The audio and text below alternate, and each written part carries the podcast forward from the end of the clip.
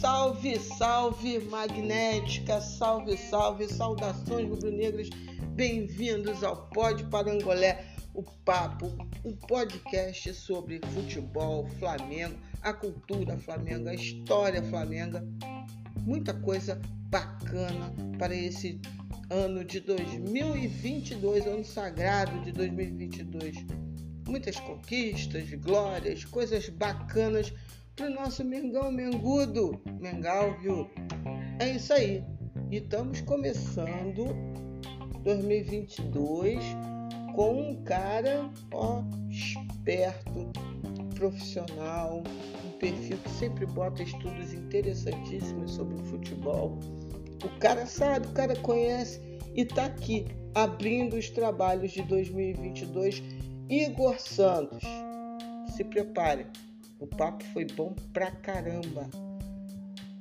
Bom, agora, antes de passar pro papo, só fazer um lembretezinho. Podcast do Parangolé tem perfil no Twitter, o Parangolé Rubro Negro, tem live no YouTube às segundas-feiras, 21 horas. Então acompanhe.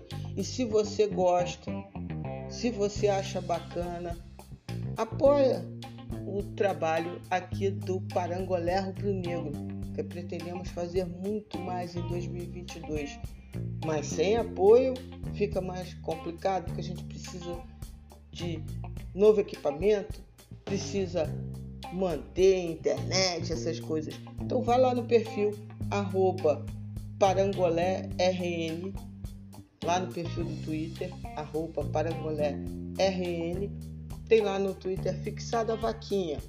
Se quiser ir direto na vaquinha, é abacaxi.com, abacaxi com SH, abacaxi.com, procura lá a vaquinha do Parangolé Rubro Negro. Qualquer valor, qualquer cafezinho, literalmente, tá valendo. Mas vamos para os trabalhos, que tá bem bacana, hein?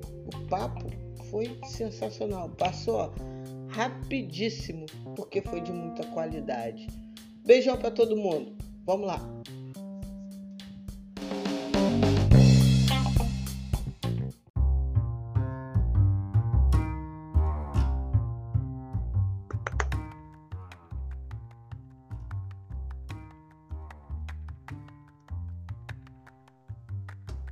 Salve! Meu Deus! Desculpem.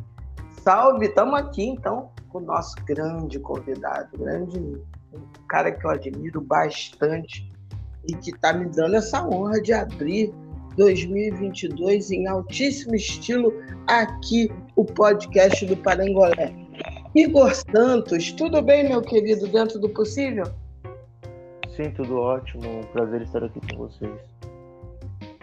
Legal. Igor, o Flamengo está com o seu novo treinador, né, o português Paulo Souza, que estava treinando a seleção da Polônia.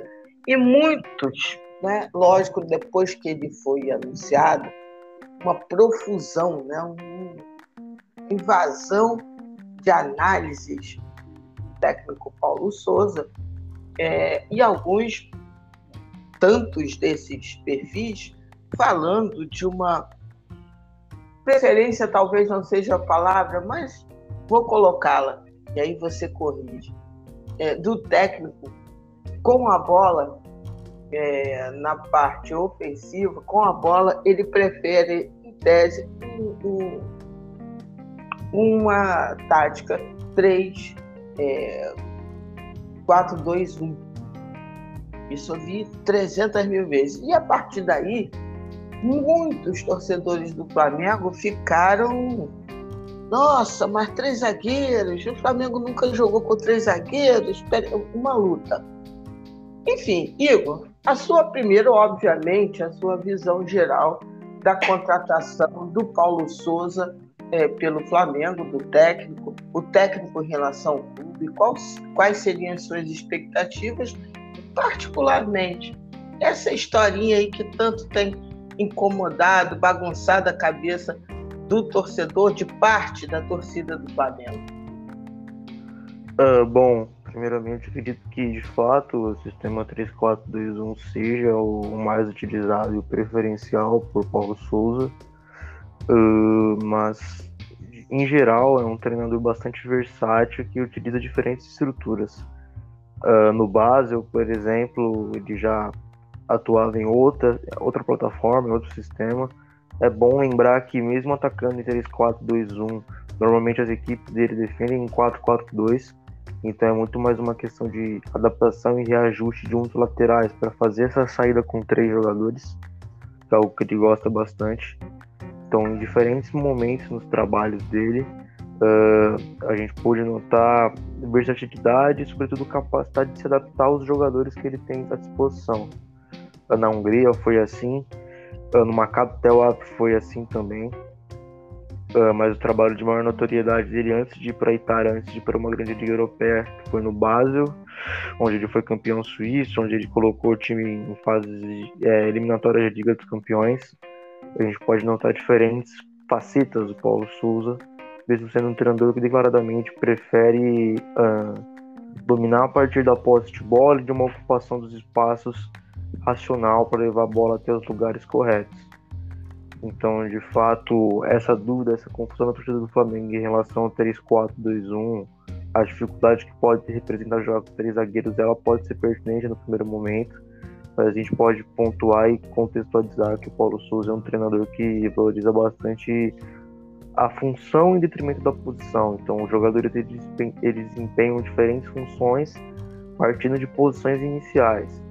Então, a gente pode ter um lateral pela esquerda, por exemplo, defendendo como lateral numa linha de quatro, no momento sem bola, e atacando como, como terceiro zagueiro no momento com bola, que é o que ele prefere fazer. Para citar um exemplo, no Bordeaux, por exemplo, ele utilizava o Pablo, zagueiro brasileiro que foi campeão com o Corinthians aqui no Brasil, como lateral pela direita. Uh, e nesse sentido ele tinha um extremo, ponta pela direita, que era o Samuel Kalu, nigeriano, fazia essa função híbrida, de atacar como um ponta e por momentos defender como ala, fechando uma linha de cinco homens atrás. Perfeito, Igor, exatamente, perfeito. É, eu acho que essa é a questão que a torcida talvez precise entender um pouco mais, que o, o, o treinador, agora também a, a nova diversão do torcedor do Flamengo é montar campinho, né? E eu digo o seguinte: é, eu pessoalmente não vou nem brincar de montar campinho, porque existem algumas tantas possibilidades.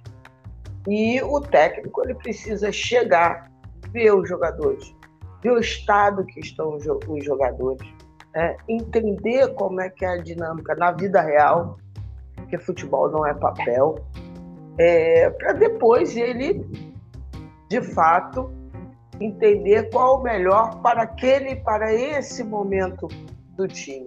Não quer dizer, inclusive, que ele vá terminar a temporada da mesma maneira que ele estará iniciando, por exemplo. Então, esse dinamismo e os fatos reais da vida não me permitem brincar desse campo. Você acha que o elenco do Flamengo, hoje, sem até pensar em possíveis reforços, ele já dá uma base boa para que o Paulo possa desenvolver um bom início de trabalho? Uh, bom, acredito que sim. Em geral, tem as peças que são necessárias e adequadas para o que ele pensa sobre o futebol, sobretudo em termos ofensivos, acredito. Uh, um dos laterais ele pode utilizar na saída 3, o Felipe Luiz, por exemplo um lateral com ótima capacidade de construção, ótima capacidade de passe. Ele tem zagueiros que são muito capazes na hora de construir com bola e tem médios volantes dos mais qualificados também no momento ofensivo. E como ele gosta de jogar com dois meias por trás de um nove, dois meias que flutuam nas costas dos volantes, que vão fazer essa articulação, essa ligação entre meio e ataque, ele tem jogadores realmente que podem fazer essa função no Flamengo. A minha grande dúvida é se ele vai utilizar uh, uma dupla de ataque ou não, que é algo que ele fazia na Polônia. É muito uma questão de adaptação às características dos jogadores que você tem em mãos também. Uh, a partir do momento que você tem Bruno Henrique e Gabriel ah, para jogar juntos numa dupla de ataque, é inevitável que você os utilize juntos. Ele mesmo comentou, pessoas próximas a ele comentaram que ele estava fascinado, encantado com Bruno Henrique e com Gabriel. Então eu acredito que nesse sentido a tendência seja uma dupla de ataque com um meia por trás, ou seja, um 3-4-1-2, no momento com bola. Uma plataforma que ele já utilizou na Polônia, por exemplo. A Polônia tem muitos atacantes de, de bom nível, fora o Robert Lewandowski, tinha Arkadiusz Milik, é, Kizilso Piatek, então ele teve que se adaptar às características dos jogadores. Eu acho que isso é fundamental. Quando o Flamengo buscou substituir o Jorge Jesus, muitos treinadores fizeram o oposto. Ao invés de adaptar as características dos jogadores, foram rígidos e tentaram adaptar o modelo ao jogador. Ou melhor, o jogador ao modelo, ao invés de ser o contrário. O Domenech Torrent, por exemplo, foi um exemplo claro disso. Então, eu acredito que o Paulo Souza, nesse sentido, ele seja muito mais versátil, experiente e capaz. Inclusive, é um treinador com renome internacional, um treinador que estava prestes a disputar um playoff de, de eliminatória para levar a Polônia a uma Copa do Mundo. Então, um treinador que tem muita experiência e muito conhecimento metodológico também. Os treinos do Paulo Souza são de alto nível. O Flamengo pode recuperar esse tipo de conteúdo de treino que é algo que estimula muito o jogador também. Ainda mais os jogadores do Flamengo, que são jogadores que já tiveram muita experiência em Europa também. Então eu acredito que de início, de fato, o mais suscetível é que o Paulo Souza comece utilizando alguns dos jogadores nas funções que ele prefere. Eu acho que os jogadores se adequam bastante bem ao modelo de jogo dele e não é uma ruptura brusca, mesmo que a nível de estilo ele seja um treinador bastante específico. Perfeito. Eu estou empolgada, inclusive, com a comissão técnica dele, é, Igor.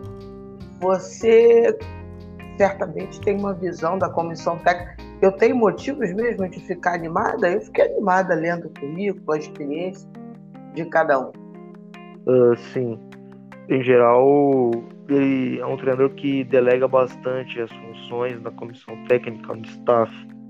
Por isso, o alto número de profissionais que o acompanham.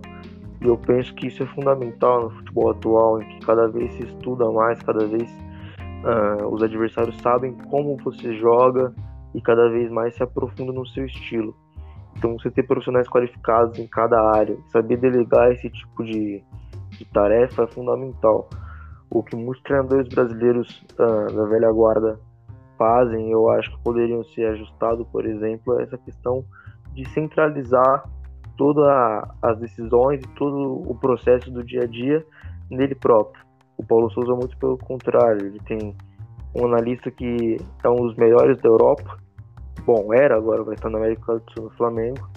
e tem é, bons profissionais também na parte de metodologia de treino, a coordenação, o auxiliar dele também é muito capaz, muito competente. Então eu acho que realmente é para se empolgar esses membros da comissão técnica. Veio inclusive o rapaz do, da Huddle, né? O a Carlos Andrade, se eu não me engano. Sim, a empresa, a empresa de plataforma de scout, sim. É, comprou a, aquela plataforma famosa e tal. E, e, e ele ficará responsável pela questão de TI. Eu fiquei curiosíssima, porque isso dá margem a. É, ele vai fazer análise de desempenho, na verdade, ele vai preparar uma equipe, preparar sistema, né, adequar, fazer, vamos dizer assim, um sistema para o Flamengo. Mas, enfim, o importante é que ele veio e eu acho que ele agrega valor, um valor interessante. Porque quando o, o, o Jorge Jesus veio, Igor, um dos problemas, a meu ver, é que ele, o, o Jorge trouxe uma bagagem muito grande ao Flamengo. Muito. Você sai de Abel, que tem toda uma história no futebol, mas que também tem esse estilão já já está defasado, vamos assim dizer. E, e, e vem Jorge traz todo o impacto, inclusive tecnológico, para o Flamengo.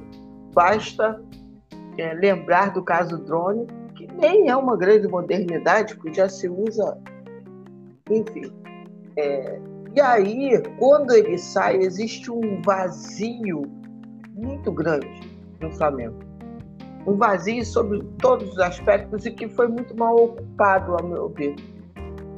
É, a direção do Flamengo não soube entender o que estava, o que foi tirado e não soube entender o que colocar no lugar desse vazio deixado. Eu acho que agora, com o Paulo, se aproxima um pouco mais, apesar de eu entender que ainda falta alguns, algumas etapas aí para o Flamengo ter um, um departamento de futebol mais moderno. Como é que você viu essa transição, esse, esse processo que o Flamengo passou pós Jorge Jesus? Bom, eu acredito que uh, pelo tamanho que o clube tem, uh, pelas necessidades, pelo investimento, é realmente um desafio muito grande esse processo de substituição do Jorge Jesus. Não só pela sombra, pelo que ele representou ao clube, mas também em termos de processos, como você bem disse. Então, eu acredito que o Paulo Souza, por ser um treinador muito metódico e uh, bons negros no seu staff, ele pode sim trazer um, um teor mais, mais avançado uh, e melhor estruturado, melhor alinhado entre os departamentos do clube. E aqui no Brasil isso é muito pouco valorizado. Uh, o alinhamento entre os departamentos e a comissão técnica. Não adianta você ter bons profissionais no departamento de análise se você não os utiliza da melhor forma, se você não explora eles da melhor maneira. E uhum. nesse sentido, uh, se o treinador ele tem essa, essa, essa capacidade de delegar, essa capacidade de escutar os, os outros e de valorizar o trabalho de quem está outros departamentos do futebol, é fundamental. Então eu acredito que o Paulo Souza ele tem esse perfil, até porque é um treinador com, com um staff muito grande, com um staff que tem muita capacidade, muita especialização. E nesse sentido, eu acredito que uh, os departamentos do Flamengo seguramente vão estar mais alinhados do que estiveram outrora. Mas uh, também não é só o alinhamento, né? Ver também a coesão entre os departamentos. Eles pensam da mesma forma no futebol. Então, é um processo muito complexo. Então, desde que o Jorge Jesus saiu, esses processos eles, não estiveram do todo profissionalizados, diria e agora com Paulo Souza pode ser recuperado. Perfeito, perfeito. Igor, sem, sem precisar entrar em nomes, nada disso, mas assim, entre o que você conhece, você acompanha, você analisou, é, é, Paulo, é, Paulo, é, e o elenco do Flamengo, você acha que de fato, principalmente nesse arranque inicial, meio que você já respondeu, mas eu queria talvez um, um pouco mais de, de, de, da gente dedicar um pouco mais de tempo sobre o tema. Você acha que o Flamengo precisa de grandes, em quantidade, reforços para ter um elenco é, adequado para o Paulo Souza para a temporada inteira? Lembrando da quantidade de jogos, o Flamengo faz em média 75 jogos ao longo do ano, né? Uh, bom, eu acredito que o Paulo Souza ele seja um treinador que valoriza bastante, cultiva bastante a relação entre os meninos da base e a equipe de cima. Então, acredito que o, o Flamengo tem umas melhores bases, umas melhores categorias de base do país atualmente. E alguns desses jovens eles podem ser integrados ao time profissional. E, nesse sentido, incorporar o elenco e fazer esse processo de transição o Paulo Souza ele tem histórico de lançar jogadores jovens nos clubes pelo qual ele passou. Primeiro no base o Donald Embolo, que hoje joga na Bundesliga, que hoje é um jogador já consolidado. O Federico Chiesa, que joga na Juventus, atualmente foi ele que lançou na Fiorentina. Ele é um treinador que valoriza e cultiva essa relação entre os jovens do clube com a equipe de cima. Então, acredito que o elenco do Flamengo já seja suficientemente capaz e com com jogadores já consolidados também. Então esse acréscimo dos meninos da base poderia ser importante, até, até pela observação no primeiro momento. acredito que tem jogadores na categoria de base que podem ser muito úteis com, com o Paulo Souza. Perfeito, perfeito. Isso é uma coisa que nós queremos muito. Eu acho que o Flamengo é, não utiliza de maneira tão, vamos dizer assim, todo o potencial da categoria de base, no sentido da transição, do aproveitamento do profissional. Vende muito, vende bem, mas esse é outro lado da utilização da base, eu acho que ainda é, precisa de aprimoramento e o técnico Paulo Souza é, representa um avanço nisso. Falar em representa um avanço, muita gente fala assim, Igor, ah, o Flamengo foi no pior. Essa é uma frase que eu escutei bastante, logo assim do anúncio do, do Paulo Souza. O Flamengo foi pior, foi no pior, por isso que eu não gosto, pereré. E aí eu conversando com algumas pessoas, eu falava assim, mas primeiro que para você contratar alguém, que quer que seja, esse alguém tem que querer vir. O mercado de treinadores, para alguns dos nomes ventilados é, pelo Flamengo, é, são treinadores que já têm mercado na Europa e não necessariamente vão querer vir para o Flamengo. É, eu acho que dentro dos disponíveis de fato, eu acho que o Paulo Souza se mostra uma, uma escolha coerente com a própria filosofia do Flamengo, que não é uma filosofia de Jorge Jesus. Isso é um tema que eu me bato muito. É, e que, de fato, estava acessível. Eu acho que foi, de uma certa maneira, uma escolha boa de cara, né? Porque a gente só vai saber na prática, porque como tudo na vida, você tem que primeiro, qualquer treinador tem sua dose, treinador, jogador, ao contratar, tem uma dose de, de, de sorte, vamos assim dizer, Sim. ou de fatores é, que não estão no currículo. Né? Por exemplo, Paulo precisa de apoio dentro do clube. Né? Da, da, das questões de desenvolvimento das áreas, isso vai influenciar no trabalho dele. Então, tem coisas que você não vê no papel, mas que vão interagir e influenciar no resultado do campo. E aí entra também a dose de aposta que é cada profissional que é contratado. Então, assim, como é que você analisou esse processo de escolha do Flamengo em relação ao novo treinador? Uh, bom, eu acredito que, como qualquer espectro na vida, na teoria, na prática, a teoria é outra, né? Como você Isso. bem disse. Então, mas na teoria, eu acredito que o Paulo Souza, muito pelo contrário, ele, ele seja o melhor dos nomes entre que o Flamengo especulou eu vejo muita, muita valorização no Carlos Carvalhal, mas em geral o Paulo Souza me parece um treinador melhor e mais competente. Inclusive pela, pela longevidade dos seus trabalhos e pela sua carreira em geral.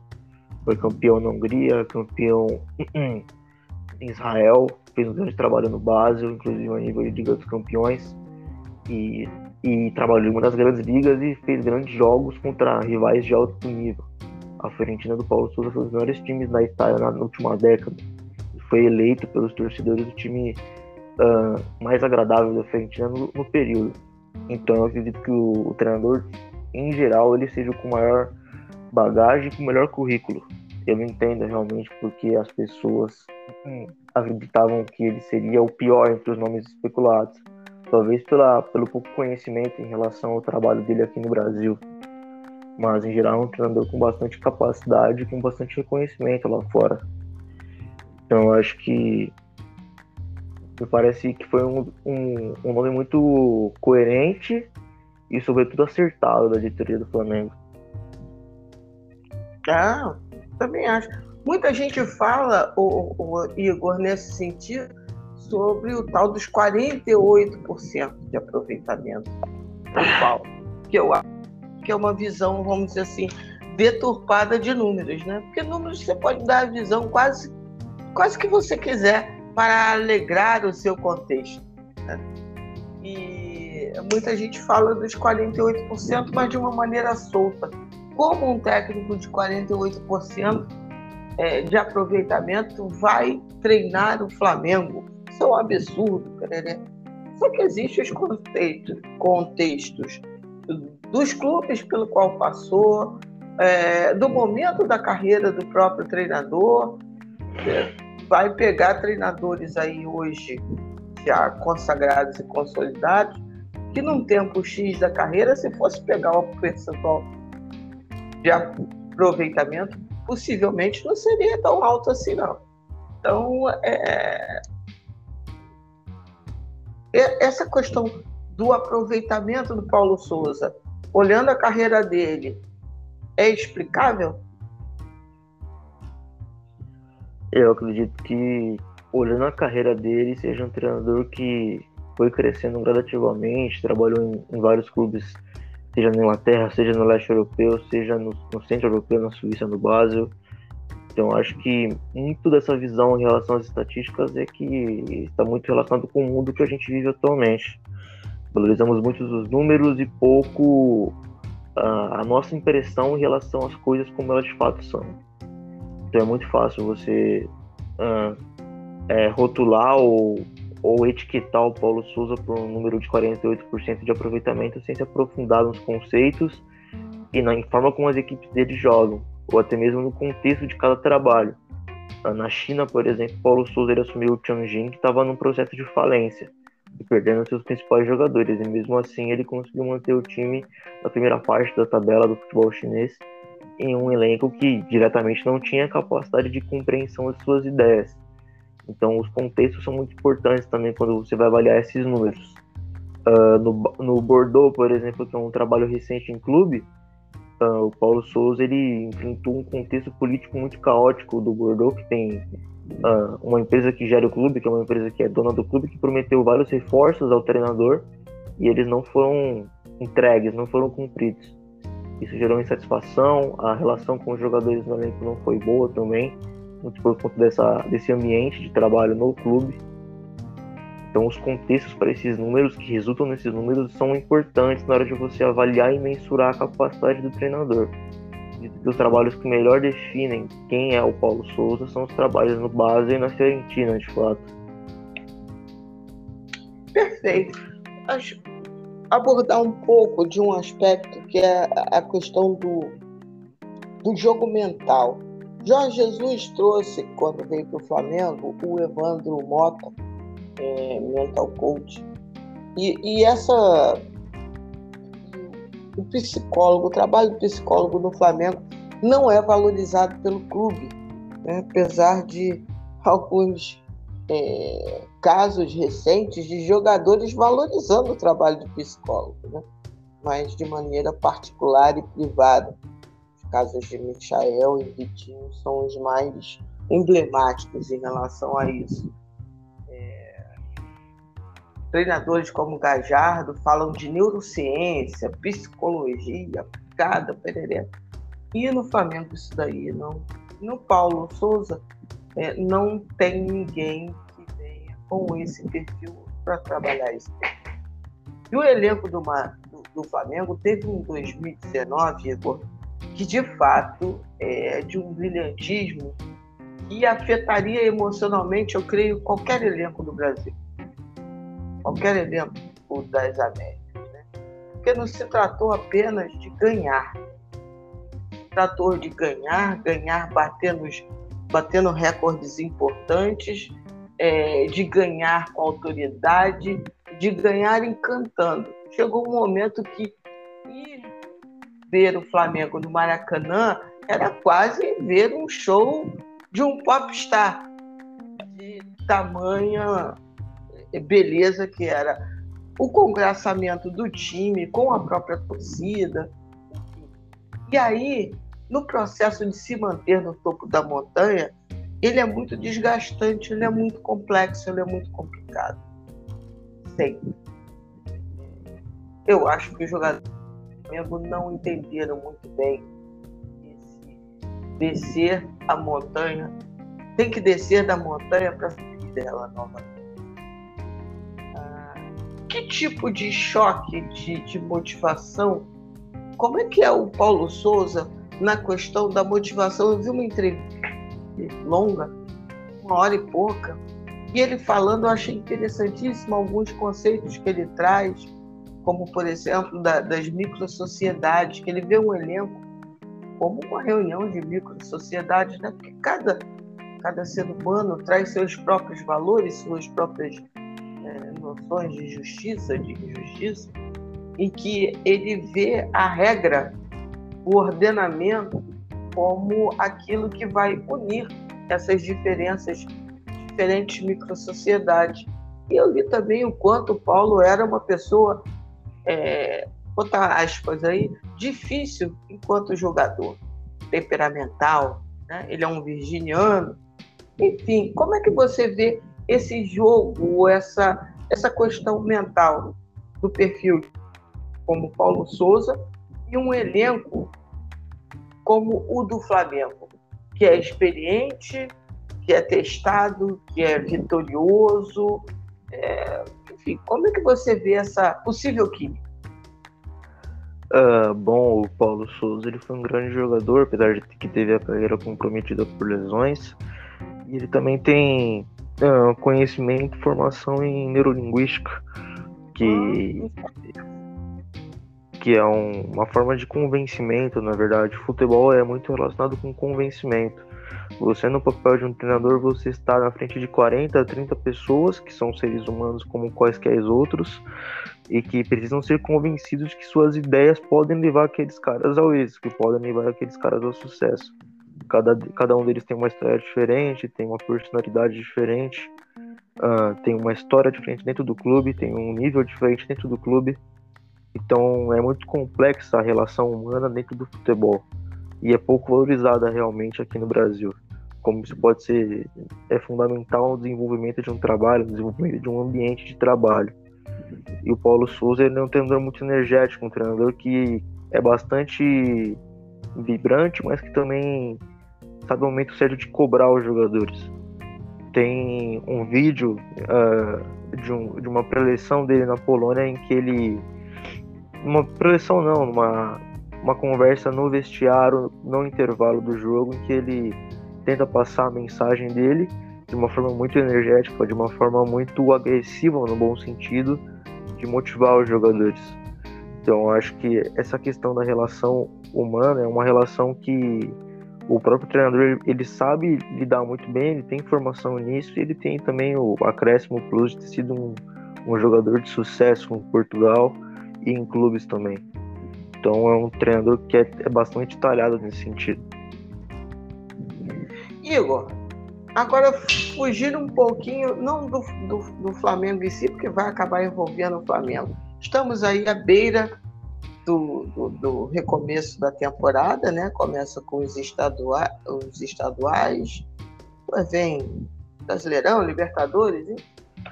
Como é que nesse início de montagem internacional com treinador novo, é, Atlético Mineiro ainda à procura. Parece que a coisa com o Jorge Jesus não vai, não vai ser tão simples a princípio. É, enfim, ainda estão. Diz inclusive que o Carvalhal e o Odaí seriam alternativas a um, a um não acerto com Jorge Jesus, que vai receber salário. Isso é importante, essa informação vai receber salário no Benfica até encontrar um novo clube. Então, Jorge Jesus, até a metade do ano, ele não tem tanta pressa assim. Então, acho que ele vai conversar com calma e tentar extrair a melhor proposta possível. É, temos aí um Fluminense né, com investimentos mais experientes tal como é que você está vendo a, a, perspectiva da temporada 2020? Fortaleza mantendo Voivoda. Como é que você está vendo isso daí? Bom, eu acho que os projetos emergentes no Brasil eles vão continuar no, no mesmo nível, no mesmo ritmo, mas eu tenho a dúvida do salto em relação ao próximo nível, né? Porque o que te leva a determinado lugar não vai garantir que você chegue a outro. Uhum. Esses clubes eles precisam, sobretudo, dar o próximo passo. Que é saber lidar com o protagonismo e com os holofotes, que é algo que é difícil de um clube desse tamanho, desse, desse nível de expectativas. Porque quando as expectativas aumentam, o nível de exigência também sobe. E é aí que muitos treinadores também acabam se comprometendo ou sendo injustamente ah, criticados ou julgados. Então acho que Fortaleza com Voivoda, o Bragantino com Maurício Barbieri, que já foi treinador do Flamengo, são os projetos emergentes que podem continuar no mesmo ritmo, são os dois clubes que estarão na próxima Copa Libertadores. E a minha expectativa para a próxima temporada no Brasil é a mesma que, que da última, com os três principais clubes a nível de investimento e e de capacidade de, de plantel se mantendo no topo, que são Flamengo, Atlético Mineiro e Palmeiras, com esses dois clubes emergentes em ascensão, são Fortaleza e Bragantino. Outras equipes, como Corinthians, por exemplo, são, são times que têm um elenco muito virtuoso, que tem um elenco com grandes capacidades, mas eu tenho dúvidas em relação à continuidade do trabalho e ao ambiente também. Então aqui no Brasil é tudo muito caótico, é tudo muito dinâmico. Então, dificilmente a forma como a gente vai ver os times começando nas 10 primeiras rodadas do brasileiro vai ser a mesma que eles vão terminar as 10 últimas. É uhum. algo muito, muito recorrente aqui no Brasil. Então, as minhas expectativas são parecidas em relação à temporada passada. Com a diferença de que eu quero observar como esses clubes que surgiram e conseguiram uma ascensão imediata vão dar o próximo passo e vão dar o próximo salto para ver se conseguem manter o mesmo nível. Perfeito né? Eu mencionei, obviamente, o, o atual bicampeão da Libertadores, Palmeiras, que não parece disposto a fazer também grandes investimentos, não. Vai disputar o Mundial agora. Parece que a, a atenção em termos de investimento é para centroavante. Né? Parece que ali que vai ter um esforço um pouco maior. Abel continua, como treinador da equipe, obviamente. Mas eu falo assim porque poderia ter pintado uma proposta um pouco mais forte, especialmente de Portugal, mas também os times portugueses, pelo que eu vi, são até dessa procura do Flamengo, eh, eles estão relati relativamente bem em termos de ter um treinador. Né? Então, Abel continua Vamos ver. Essa procura de técnico do Atlético Mineiro, é, fala-se no nome do Jorge Jesus como plano A, B, C, e, aliás, eu acho estranho falar assim em relação a Jorge Jesus, porque aí o, o próximo que está tá sendo ventilado vai dizer assim, pô, então eu sou o D, mas é o D que restou, então eu vou, eu vou pedir bem. É, como é que você está vendo essa procura? Técnico português dos brasileiros é o, o, o Odair, o falado. Só um pincelzinho, a título de curiosidade mesmo, em função dessa, entre aspas, surpreendente saída de Cuca. Eu acredito que o Atlético busca um treinador com renome e com capacidade de gerir um elenco recheado de estrelas. Então acho que o nome do não é realmente uh, uma, uma, possibilidade real no momento. Eu acredito que eles vão atrás de algum treinador português, algum treinador estrangeiro, que mantenha o mesmo nível de hierarquia e, sobretudo, de controle sobre o elenco que o Cuca tinha. Afinal, um elenco com, com muitos jogadores de alto nível, ao nosso nível no futebol sul-americano, e que uh, conquistou basicamente um ano perfeito, com três títulos então é aquela coisa que a gente falou anteriormente. É, se manter no topo é muito mais difícil do que você chegar até lá. Então esse vai ser o desafio para o Atlético em 2022. E esse desafio começa com escolher o melhor treinador possível para gerir o projeto, para dirigir o, time. Eu vejo que Jorge Jesus é uma possibilidade real, mas acredito que eles vão acabar escolhendo outro treinador, talvez o Carlos Carvalhal, tem a questão da multa com, com o Braga, que é um valor relativamente alto. Mas as opções no mercado também não são tão suscetíveis de, de uma escolha tão fácil. Se você for Exatamente. pensar no mercado interno no Brasil, uh, o, o trabalho mais longevo do, do, futebol brasileiro atualmente é do Maurício Barbieri. mas é praticamente impossível tirar qualquer profissional do Bragantino atualmente. É um clube com poderio financeiro e estruturas que estão bastante acima da média do continente e isso tende a, a evoluir com os próximos anos. Para ter um, uma ideia, por exemplo, o Bragantino perde, é, pediu perdão, é, 7 milhões de euros pelo Léo Ortiz, quando o Atlético sondou recentemente na substituição do Júnior Alonso, que deve ir ao futebol turco. Então é realmente é. difícil tirar profissionais do Bragantino e as opções no mercado interno tampouco são das melhores. Exatamente. É, é muito complicado. O próprio Barbieri, vamos supor que nem fosse um grande problema a multa, mas o próprio profissional pensa duas vezes, né, Igor, ao sair de um clube como o Bragantino, que certamente Sim. você ganha bem, você tem uma estabilidade de projeto, né? O Bragantino, de fato, ele não navega de acordo com o o, o Bragantino ele tem dimensão do seu, entre aspas, tamanho. Então, para ele, não ser campeão brasileiro não é um problema. Não ser campeão da Libertadores não é um problema. É, ver um desenvolvimento é que é o problema. E o Barbieri está apresentando isso, né? Conseguiu fazer um desenvolvimento de trabalho de uma maneira é. interessante. Assumiu jogadores, né? Sim, assumiu o time na, próximo na zona de rebaixamento em 2020. Em poucos meses conseguiu uma classificação para a Sul-Americana, venceu os principais times do país, conseguiu vitórias contra São Paulo, contra Palmeiras, contra Flamengo. E na temporada seguinte deu, deu o salto, deu o próximo passo, que foi classificar a equipe Libertadores e ficar próximo do título internacional. Então, entre o investimento e a capacidade de, de prospecção que a Red Bull tem nos seus projetos, na sua franquia, a estabilidade do projeto, a perspectiva de uma construção de um novo centro de treinamento que vai ser o maior da América do Sul, como o próprio CEO do clube, Thiago Escuro, disse. Então, é um projeto realmente que deve estimular qualquer profissional a seguir em frente. Então, Exato. seria muito difícil convencer o Barbieri, até porque ele está numa zona de conforto. Sair para o Atlético Mineiro seria lidar com a pressão de uma, de uma das maiores torcidas do país onde em Bragança Paulista essa pressão não existe.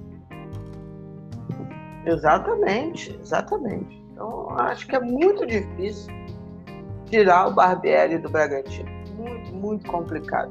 Muito complicado, porque passam por coisas que vão além do financeiro. Né? Ele não. Certamente ele tem um bom trabalho, um bom salário. E, e ainda mais um profissional que é, é, vamos dizer assim, está no estágio inicial. Não é uma carreira, ele não está iniciando agora, mas está naquele né, estágio, naquele período inicial da carreira. Então isso fica muito complicado. Mas você tocou num outro ponto, a escassez de treinadores. Isso é interessante, que até alguns anos atrás, né, o, o Igor, não muitos anos, a gente tinha, vamos dizer assim, uma dança de cinco, seis técnicos que é, rodavam a temporada dentro dos principais clubes do Brasil. É, e esse quadro tá. Você tem, por exemplo, um Voivoda crescente. Eu acho, por exemplo, que o trabalho do Voivoda é, foi brilhante no Fortaleza. Como é que você vê esse momento dos treinadores brasileiros aqui no mercado nacional? Ah, bom, acredito que o, brasileiro ainda tenha muitos paradigmas e dogmas em relações uh, à escolha de profissionais que já tenham. A, a, só um minutinho, Igor. A sua voz está um pouco longe nesse momento.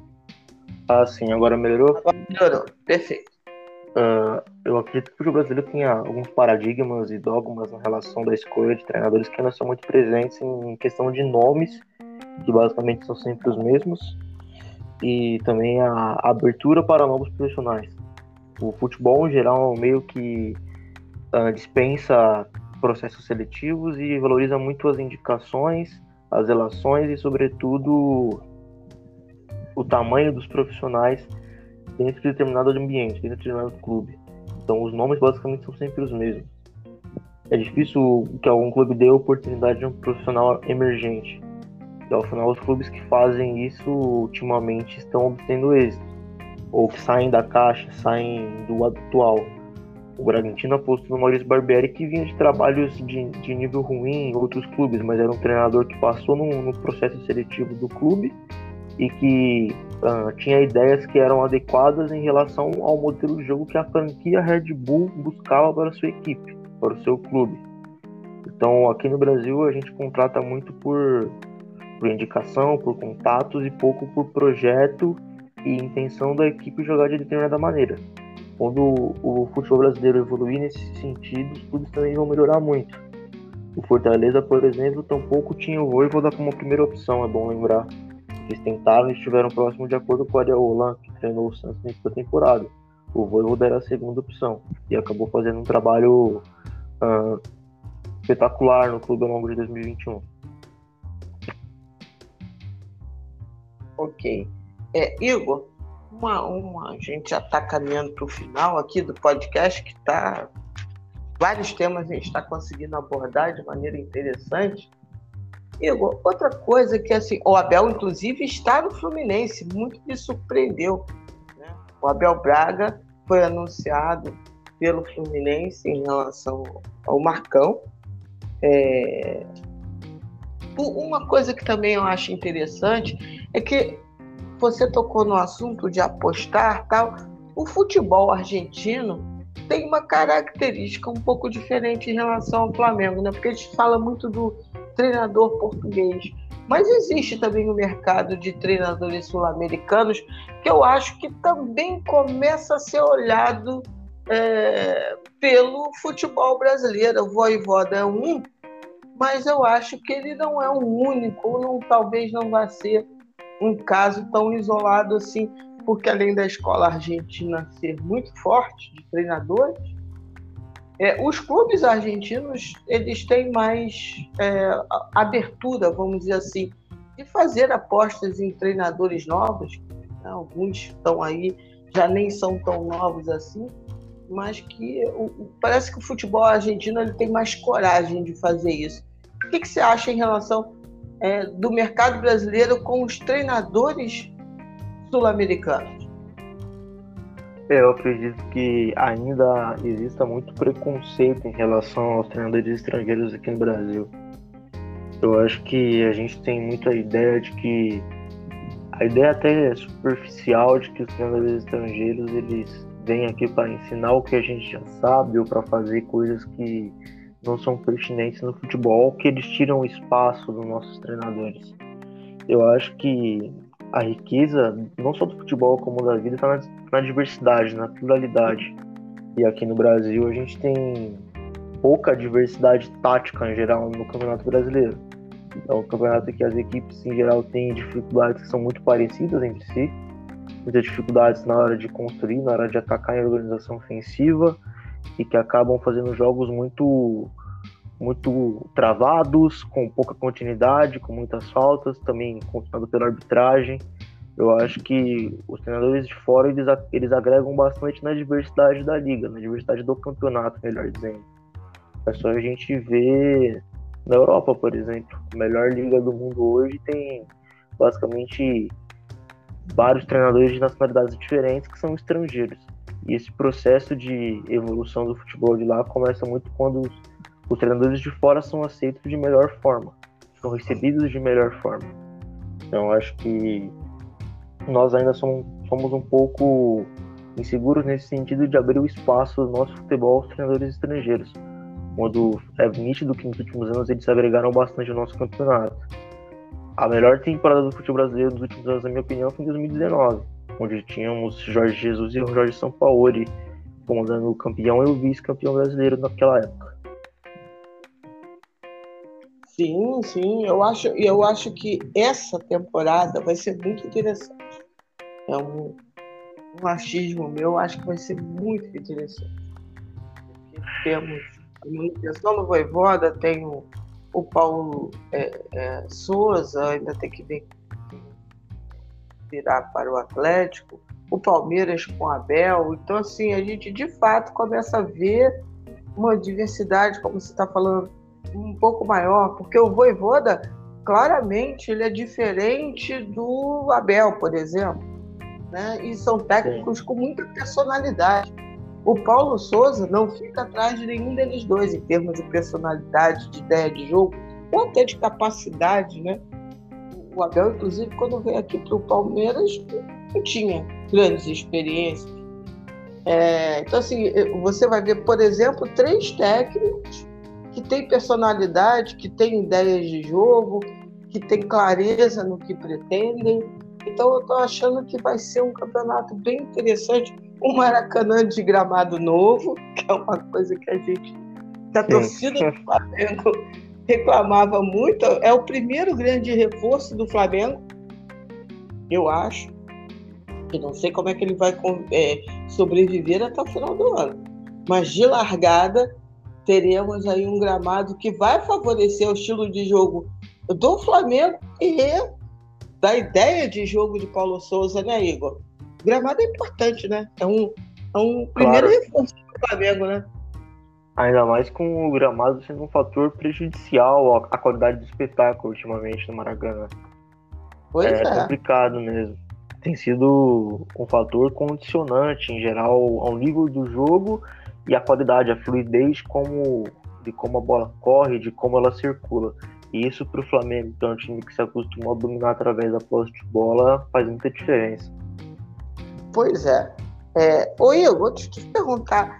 Eu, eu não queria, mas vou, vou me furtar, vou, vou me permitir fazer uma pergunta específica a você de um, de um jogador, mas no sentido de que Everton Ribeiro. Everton Ribeiro, muito se fala da baixa qualidade de futebol de Everton Ribeiro nas últimas temporadas, na última temporada muito especial. E aí muita gente, aquele fã normal de torcedor, né, já está praticamente aposentando o Everton Ribeiro. E eu acho que a coisa está um pouco vamos dizer assim, fica um pouco exagerada quando eu olho alguns elementos dessa história. Everton Ribeiro, por exemplo, é um jogador que precisa muito, tá? Todos precisam, né? Mas eu, ele, em especial, eu acho que é um jogador que precisa estar tá muito, vamos dizer assim, fresco é, para jogar bola, para jogar bem. E ele teve, vamos dizer assim, temporadas em que pouco se machucou ficava jogando muito. Além disso, as questões táticas dos últimos treinadores. Enfim, como é que você vê o, o, o Everton Ribeiro? É, você acha que tá tão ruim assim? E você ainda acredita numa melhora se ele tiver tão ruim assim? Enfim, esse caso especial do Everton Ribeiro. Bom, eu acredito que a gente trabalha muito com extremismos aqui no Brasil. Ou é muito bom, ou é muito ruim ou tá em decadência ou tá no auge. Eu acho que, ainda mais no caso do Everton Ribeiro, que é um jogador que depende muito da boa condição física, porque tecnicamente é indiscutível que ele é um jogador de alto nível no futebol brasileiro, no futebol sul-americano. Uh, é uma situação muito específica de, de ritmo dos jogos e também da sequência de jogos em que o Flamengo normalmente tem. Como você disse no início, são basicamente 75 jogos por ano. Então é impossível você esperar que um jogador desempenhe em tantos jogos o mesmo nível de atuação. O Everton Ribeiro teve bons momentos em 2021, inclusive com a seleção brasileira em Copa América. Foi importante em vários jogos, inclusive. Inclusive sendo titular em muitos deles. Então, é, mas aí que... a torcida vai dizer assim, lógico, porque ele só quer jogar na seleção brasileira. Desculpe aí o a parte, é porque eu já tô lendo a cabeça de alguns torcedores. Sim, é por aí mesmo. O torcedor em geral é muito precipitado e também extremista, né? Nós somos extremistas, o brasileiro em geral é muito extremista nesse sentido. Ainda mais com futebol que envolve passionalidade.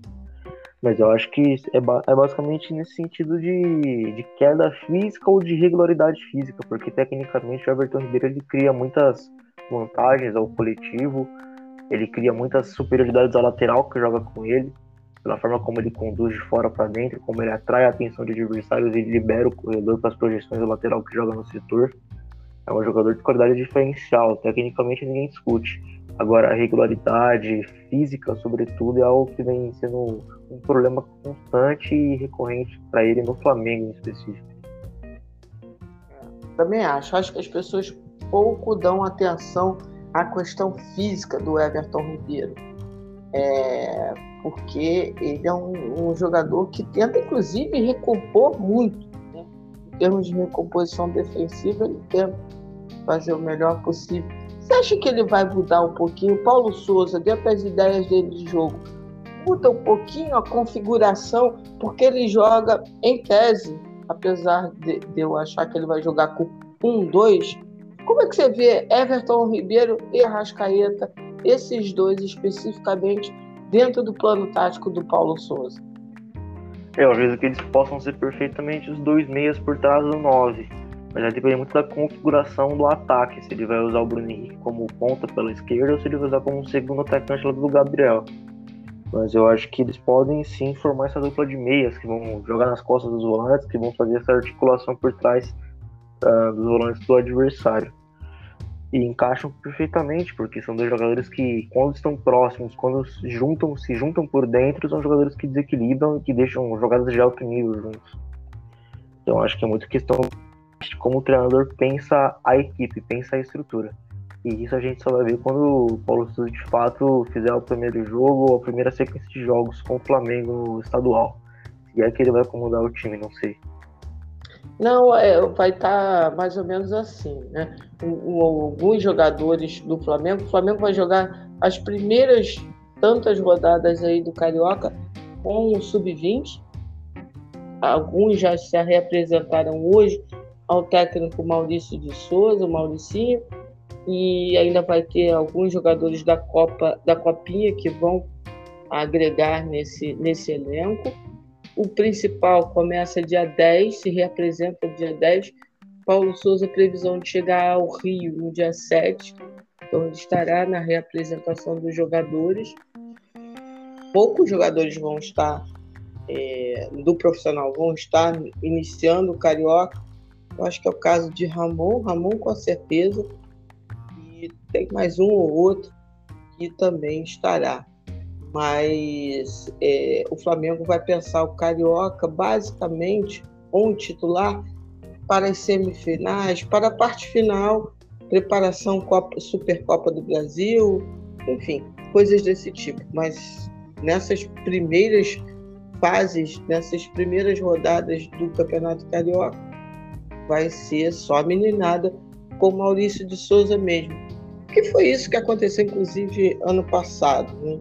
Então, essa é a programação base do Flamengo. Nós só vamos ver esse time em atividade, o titular Paulo Souza, lá para o final do Carioca.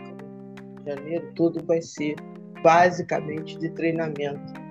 E aí, os, os jogos do Carioca para o titular vão ser preparação para a temporada é, restante, né? Que é uma temporada bem curta, né, Igor? É um calendário que, por isso a minha agonia do Flamengo não se atrasar em termos de planejamento, porque muita gente diz, ah, na verdade você vai começar em abril. Não, não vai começar em abril. Na verdade, tudo foi trazido para mais compactação, para um calendário bem mais apertado esse ano. Então, gostei que o Flamengo não ficou postergando muito a decisão é, pelo técnico. Acho que fez uma escolha dentro do cenário bem adequada, né? É, Igor, saiu uma, uma declaração é, informal, vamos dizer assim, de um membro da comissão, dizendo-se empolgado com o goleiro Hugo, Hugo Souza, o Neneca, é, que vê potencial dele é, e, e, pega como, vamos dizer assim, exemplo o Mendy do Chelsea, dizendo que estão muito empolgados de poder trabalhar com o Hugo e dizem que o preparador que vem com o Paulo Souza, preparador de goleiro, o Grilo, é um dos melhores da Europa.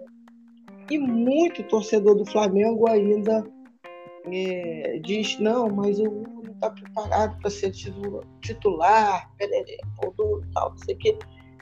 eu acho isso uma análise assim. Uh, eu acho que tem alguns defeitos em jogador de futebol, e aí você vai.